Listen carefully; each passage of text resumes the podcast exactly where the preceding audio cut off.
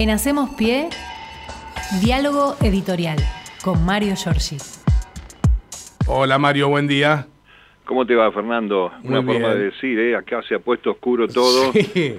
Este, bueno, pero por ahí este, estaba pensando mientras esperaba para salir al aire que ojalá se llene el río Santa Lucía en el Uruguay Claro, y que devuelva el agua, ya por que la eso lo- gente, claro. esa claro. era la decisión este, estratégica y política de la calle Pou, del presidente, ¿no? Sí, buscarle sí. solución a que este, lo ayude el cielo. Uno entendía que los pueblos originarios en su momento hasta le danzaban a los cielos, pero ahora Sí. podrían haber utilizado las nuevas tecnologías para prevenirlo. Sí, este, en fin, vamos a ver qué pasa si recupera su bienestar porque estaba al borde de quedarse agotado completamente el río y Montevideo padeciendo. Bueno, pero volviendo de este lado del río de la Plata, eh, hay mucha información. Este miércoles eh, hay actividad que empezó tempranito del ministro de Economía Sergio Massa. Esta mañana eh, este, está anunciando una serie de créditos para mm, sectores pyme con financiamiento para acompañar inversiones productivas y el- obviamente apuntalar el proceso exportador y además bueno con eso este, naturalmente se genera empleo no cuando crece la pyme que es este el espacio de la producción eh, que en la Argentina genera más puestos de trabajo. Y eh, a las 2 de la tarde va a estar con el ministro de Educación porque atentos este, los sectores universitarios y demás, eh, porque hay novedades en torno a las becas Progresar, el programa que mm, acompaña al alumno en todos los niveles de formación durante la trayectoria académica, así que estemos atentos con eso. Y a la tarde, a las 7 de la tarde, Massa va a anunciar un programa de reconversión laboral con capacitación tecnológica. Ayer, este, bueno, los créditos para los jubilados, esa era la noticia Sí. con una tasa muy baja, de verdad, este, el 29%, creo que es la tercera parte de lo que te da hoy un banco para un plazo fijo. Claro, Este, porque al ritmo que venimos con la inflación, el 29% se torna casi este, un, un- un chiste para pagarlo, ¿no? Claro, este, y estábamos calculando que una cuota este, de 24 meses para devolver la cifra más grande, que son de 400 mil pesos, no llega a ser de 5 lucas. Claro. Así que, este, y creo que hay un me- mecanismo tal que aún aquellos jubilados con la mínima pueden devolverlo al mismo banco con sus saberes, es decir, lo pueden este, pagar el crédito este, con la deducción de sus saberes.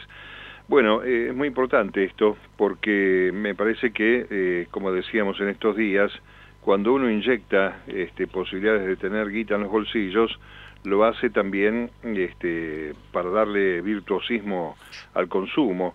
Así que este, está bien que aparezcan estas acciones. Hoy creo que mm, este, lo que la expectativa que se genera es este, esta más, eh, por supuesto, una idea que mm, está dando vueltas hace tiempo, pero que no se concreta, que es el monto fijo, la cifra fija a los trabajadores con relación de dependencia para este, llegar a fin de mes.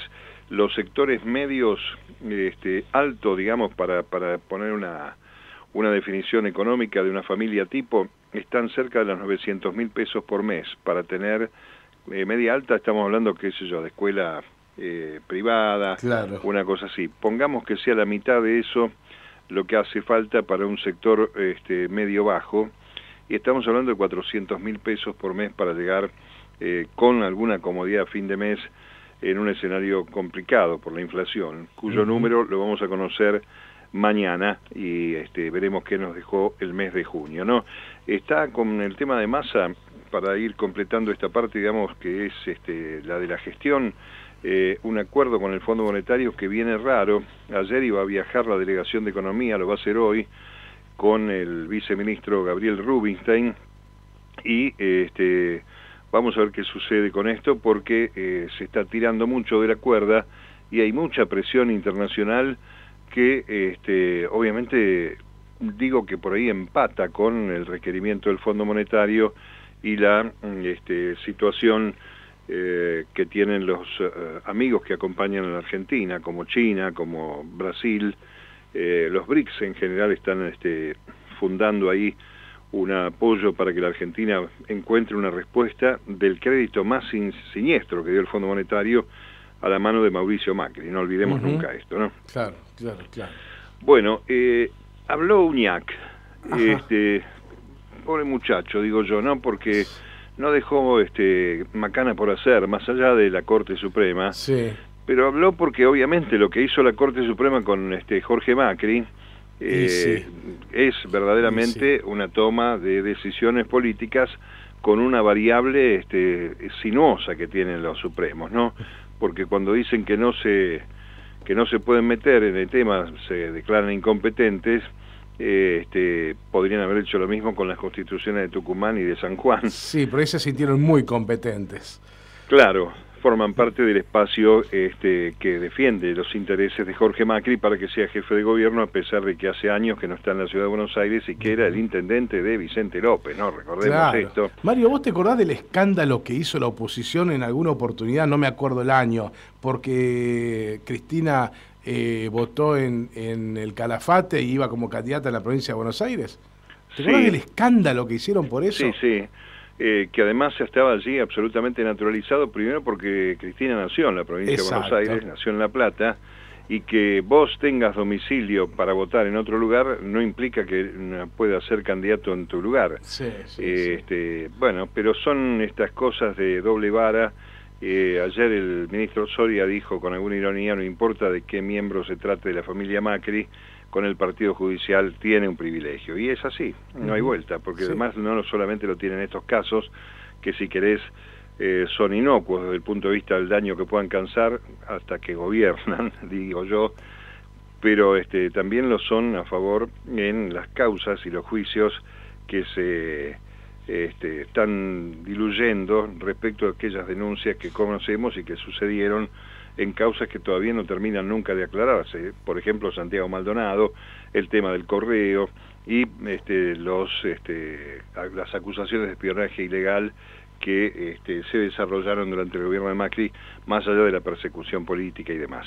Hoy, a propósito, el Senado de la Nación, después de mucho tiempo, vuelve a sesionar en un ratito, a las 11 de la mañana, porque mm, este, hay que prestar acuerdo para una lista de 75 funcionarios judiciales eh, que son los que propone el Poder Ejecutivo, que van a integrar cámaras, juzgados, defensorías y fiscalías de todo el país, y va a haber también otro tipo de proyectos para este, tratar, como por ejemplo la fluoración de la sal para consumo humano, eh, que es este, vital para la salud. Esto es un proyecto de eh, Jedlin, eh, del senador Jedlin, que este, dice que es una forma de proteger la salud bucal, sobre todo los dientes, eh, cuando la sal tiene un agregado de flúor para protegerlo. Bueno, flúor viene con pastas dentales, ¿viste? De hace claro, exacto, sí.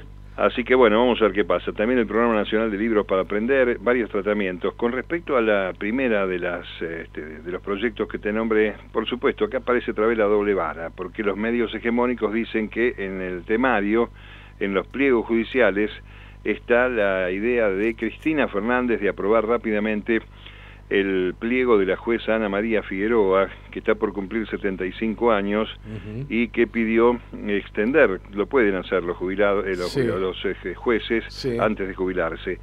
Eh, ¿Por qué este, acá también aparece la doble vara? Porque Ana María Figueroa es una de las tres personas que forman parte de la Cámara de Casación Penal que tiene en sus manos resolver si las causas OTESUR los sauces y memorándum con Irán eh, se vuelven a reabrir o no. Causas que están cerradas, pero hay pedidos de que sean reabiertas y entonces si no, la quieren poner de nuevo esta mujer, mantenerla en el cargo para garantizar que este, Cristina eh, tenga tranquilidad que no se abran esas causas. Reitero, las dos causas este, fue sobreseída la vicepresidenta, pero se vuelven a intentar reabrir eh, justo cuando estamos en pleno proceso electoral, y bueno, Cristina no es candidata por esta y otras cuestiones, ¿no?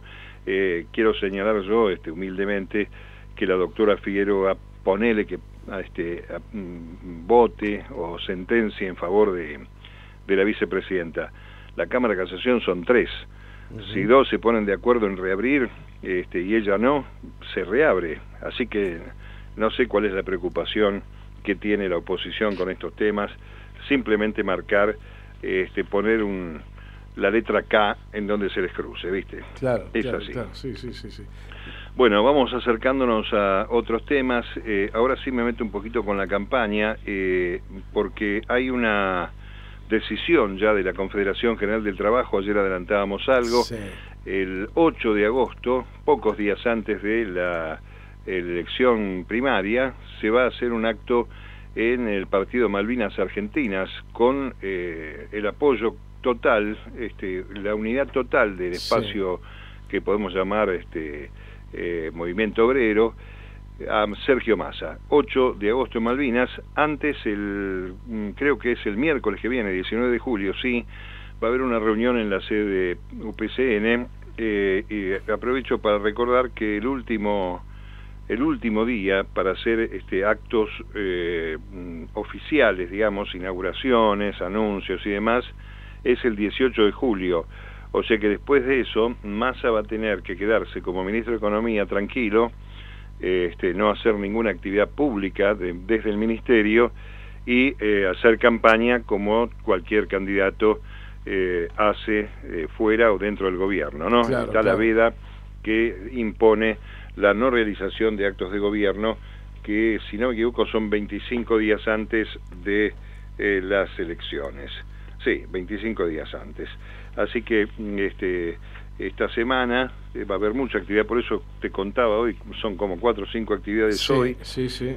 y este, bueno, el día, sí, este, el día 18, efectivamente es el último día para hacer algún acto que tenga que ver con campaña electoral.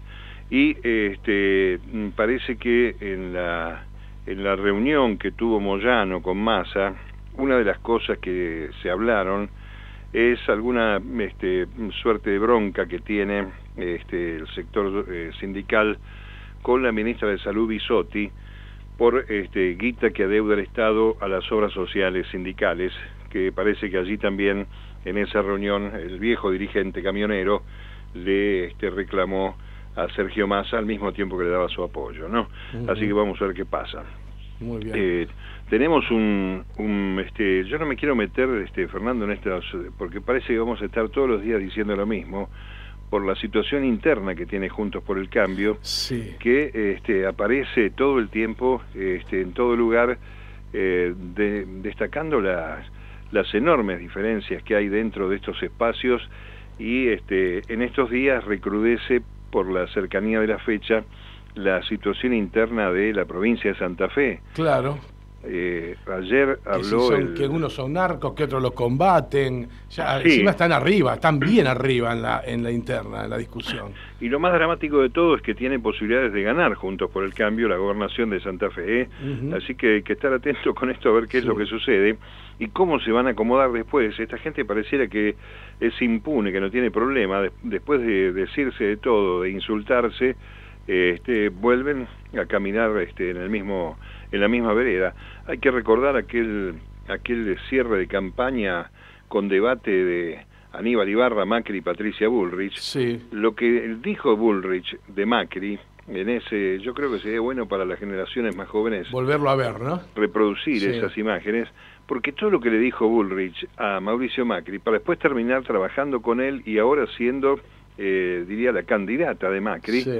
es realmente bochornoso, pero bueno, son así. Este, no les no les entra una bala con relación a estos No, temas. no, no. Después este, este, sí empiezan a hacer eh, a través de las redes eh, difusión de lo que puede haber dicho Massa en algún momento político no muy lejano, pero se olvidan de las de ellos, claro, por supuesto. Y lo Sí, que sí. decía Carrió de Macri. Mi Sí, bueno, es Macri, supuesto. dijo. Por supuesto. A propósito de Carrió, creo que metió una sobrina, sobrina nieta en una este, lista desplazando a otros integrantes de la coalición cívica, Ajá. que es el espacio que ella conduce, orienta. Eh, también ahí tienen algún este, quilombito. Bueno, eh, hoy este, atentos porque mañana viernes, no, mañana no, pasó mañana viernes, eh, la UOM prepara una protesta contra eh, Techín porque está parada la paritaria metalúrgica y dicen que la responsabilidad es de la empresa de la familia Roca. Eh, la UOM va a discutir el arranque mm, este, de una serie de paros nacionales que podrían desarrollarse, si no hay acuerdo, la semana que viene, con medidas de fuerza hasta tres días de duración por eh, la falta de avances en la paritaria. El gremio es un gremio que conduce a Abel Furlan, pide 60% de aumento en el primer semestre de su convenio colectivo y una suma fija, y dicen que es el que está pisando la paritaria el grupo Techín. Así que vamos a ver qué pasa. Este, tienen este, además la idea de que este, les den un bono de 60 mil pesos no remunerativos que esperan cobrarlo el día del metalúrgico, que es el 7 de septiembre próximo. Eh, bueno, más allá de lo que dijimos de Santa Fe, mm, eh, quiero recordar que eh, se está por poner en marcha una obra que, bueno, no sé, ¿te acordás? Yo el otro día estuve revisando cuando me enteré que venía esto. hay una enorme obra este, de infraestructura sanitaria en Doc Sud que fue mm, este, televisada con la presencia de Macri, de Vidal, y que después se abandonó, como ha hecho el macrismo, ¿no? Esas fotos en las autopistas o en las rutas donde habían construido 4, 5, 6 kilómetros y te la presentaban como si ya estaba hecha en toda la traza una ruta, me acuerdo de la ruta 7 en la zona de San Andrés de Giles. Sí. Bueno, hay una obra que es este eh, algo así que le llaman este adentro del gobierno como este la el gasoducto social por la magnitud del tamaño que tiene es la ampliación más grande en 70 años del sistema troncal de cloacas en el área metropolitana y que eh, tiene un rol determinante para el saneamiento del riachuelo.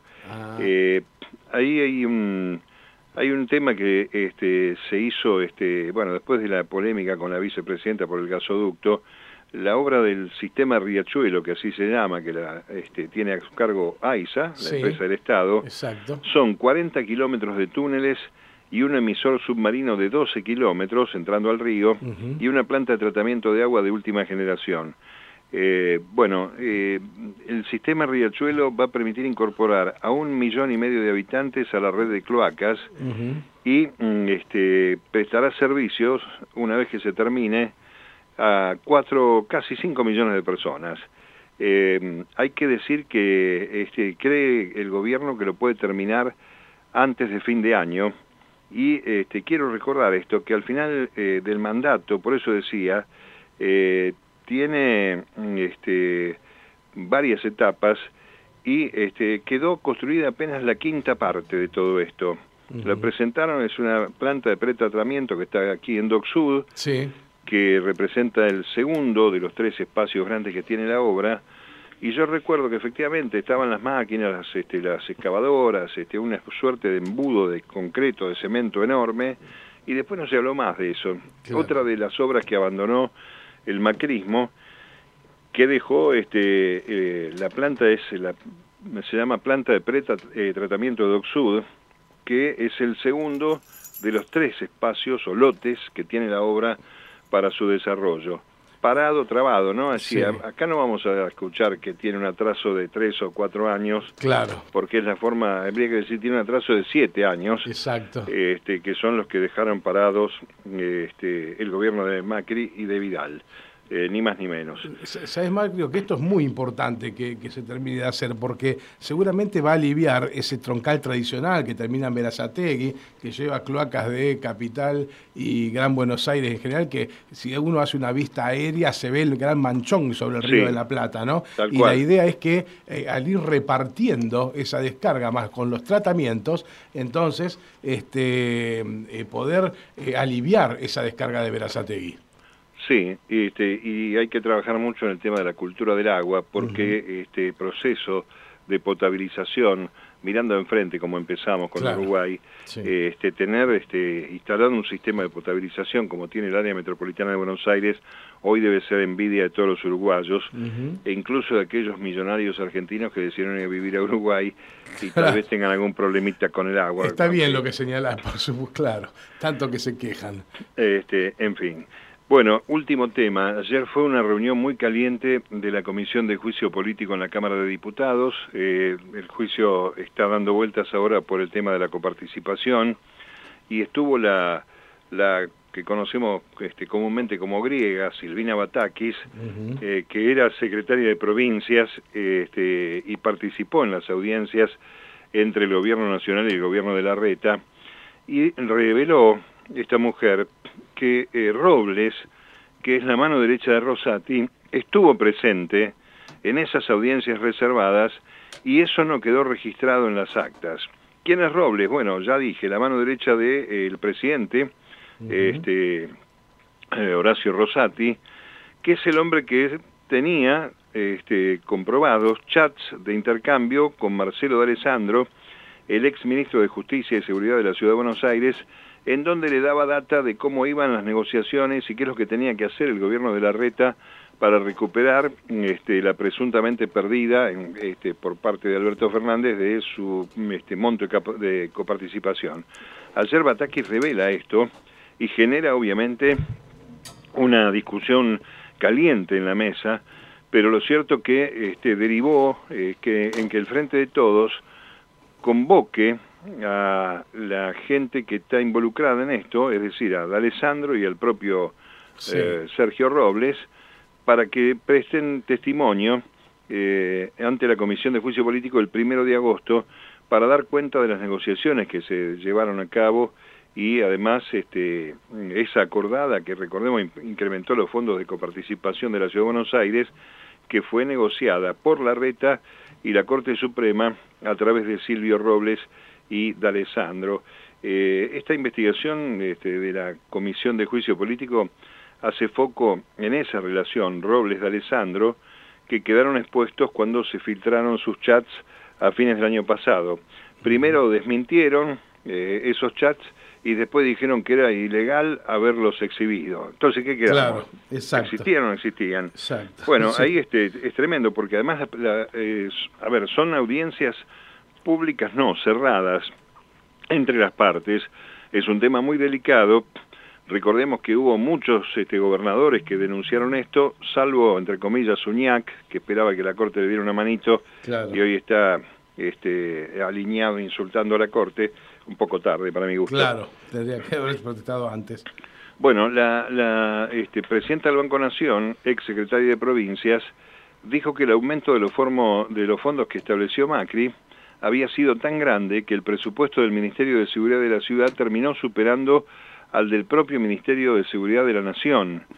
Eh, yo no me acuerdo bien el número, pero me parece que la provincia de Buenos Aires triplica, obviamente por superficie, el número este, de la barbaridad de 27.000 agentes que tiene la ciudad de Buenos Aires, eh, que la reta se da el gusto de decir que es la capital más segura de Latinoamérica, pero ayer Lucas González dejó el juicio de Lucas por la muerte del asesinato de Lucas González, deja clara que hay una insuficiencia en el tema violencia institucional. ¿no? Y alcanza con hablar con Correpi para que den el famoso ranking, la tabla de posiciones de las policías argentinas, y desplazó a la bonaerense, la de la ciudad. Así que mira, con eso tenemos bastante para decir.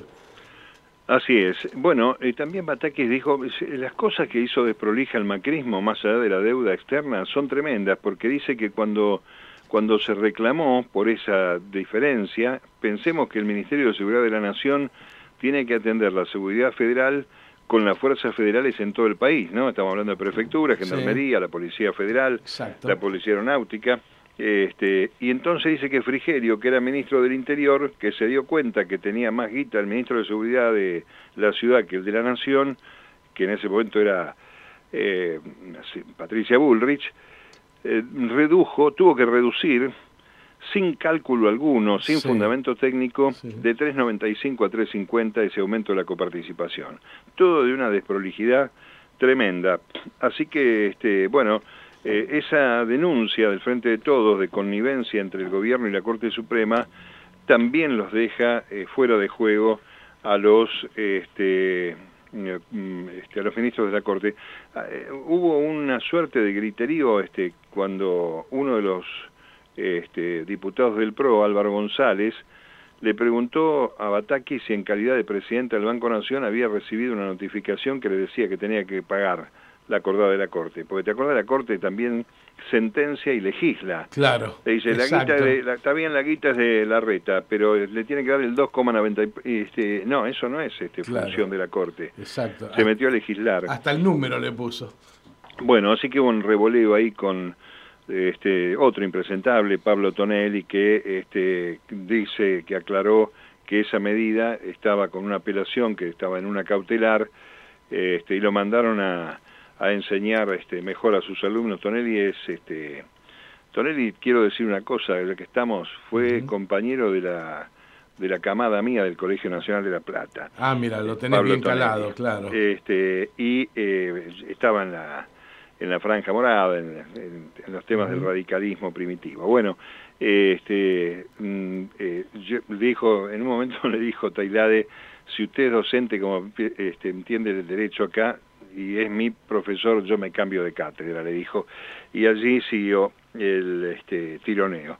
Bueno, eh, junto con Batakis además estuvieron funcionarios provinciales que están demostrando que el fenómeno este de haberle dado, con la excusa de darle fondos para la policía, el traspaso a la ciudad, eh, eh, habían sido todas estas decisiones de Macri en perjuicio de las provincias. Así que esto queda ahora para las próximas jornadas. Está, mm, este, decimos siempre lo mismo con esto.